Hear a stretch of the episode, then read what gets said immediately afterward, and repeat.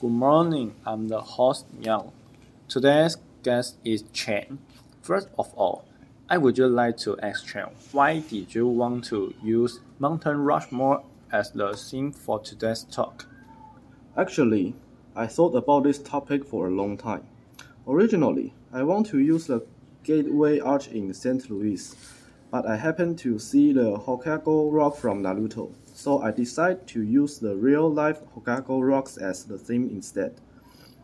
Mount Rushmore was carved by Gordon Borglum in 1925, commissioned by Doane Robinson. May I ask Chen, which presidents are on Mount Rushmore and why were they chosen? From left to right, the presidents on Mount Rushmore are Washington, Jefferson, Teddy Roosevelt, and Lincoln. The construction of Mount Rushmore was actually debated in Congress for a long time. Washington can be said to be the founding father of the country, so he naturally had to be on it. In the end, President Coolidge demanded that the remaining three must be two Republicans and one Democrat. Jefferson was the drafter of the Declaration of the Independence and also the first Democratic president. Teddy Roosevelt was the youngest president in American history and a leader of the progressive era.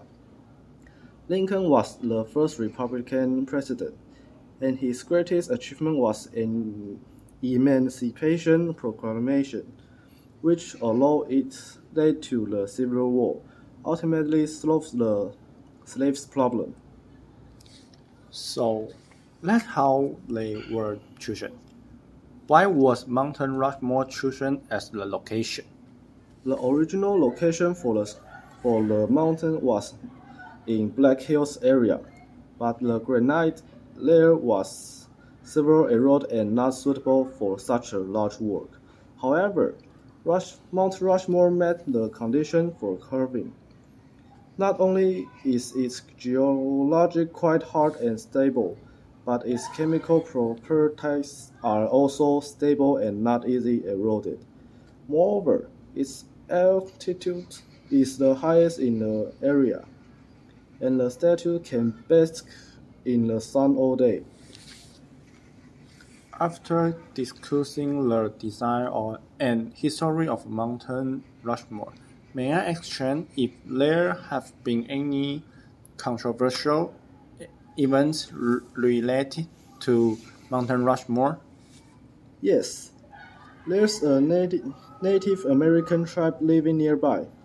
Consider the Black Hills to be the holy mountain. The United States can be said to have taken the land from them. And the two sides have been in conflict ever since. The tribe has built a famous statue of their chief, which is named by Crazy Horse in the uh, in another part part of the Black Hills area, but it is still under construction. Thank you, Chen, for introduction introducing us to so much about Mountain Mountain Rushmore today. We have gained a lot, and we'll see you next time.